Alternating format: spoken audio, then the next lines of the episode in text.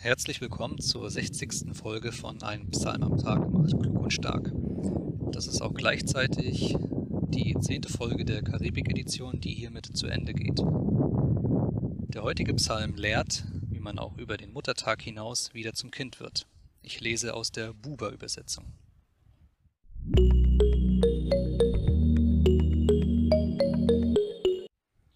Psalm 131 Ein Aufstiegsgesang Davids Du, nicht überhebt sich mein Herz, nicht versteigen sich meine Augen, nicht gehe ich um mit Großem, mit mir zu Wunderbarem.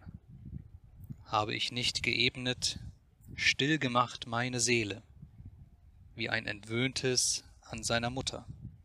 Wie das Entwöhnte ist an mir meine Seele harre ihm zu, Jisrael, von jetzt an und bis hin in die Zeit.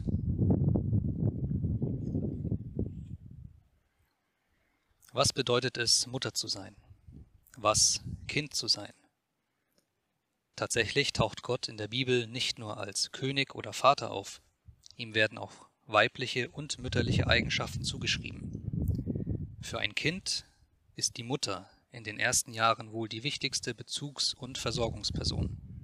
Nicht, weil die Bedürfnisse so leicht zu befriedigen wären, sondern weil sich in einer Mutter alles vereint, was nötig ist, um dem Kind Geborgenheit zu geben.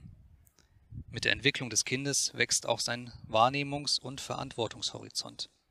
Aber bis zu einem gewissen Alter geht ohne Mama trotzdem nichts. Interessant, dass David als gestandener Mann genau diese Geborgenheit bei Gott sucht.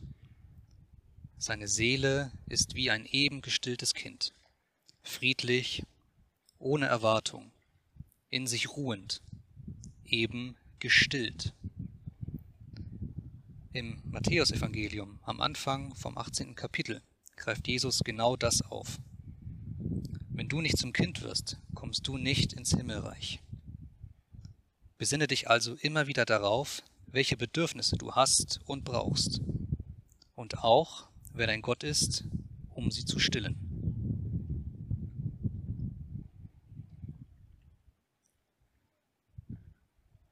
In der nächsten Folge geht es dann um den Schutz im Bunker. Ihr habt jetzt in der Karibik-Edition fünf Videos gesehen, in denen ich mit Splitscreen gearbeitet habe. Also sprich, man hat mich gesehen und das, was vor der Kamera war. Und die letzten fünf aus dieser Edition habe ich mal ganz ohne mein Gesicht gemacht. Lasst doch mal einen Kommentar da, ähm, was euch besser gefallen hat. Also mehr die Impressionen von außen oder tatsächlich auch zu sehen, wie ich lese. Ich weiß, einige, die hören lieber zu, ähm, weil sie dann nebenbei auch Hausaufgaben machen und entspannen können. Das ist wunderbar. Aber vielleicht gibt es auch noch andere Meinungen. Dann macht's mal gut. Bis zum nächsten Mal. Wir sehen uns. Ciao.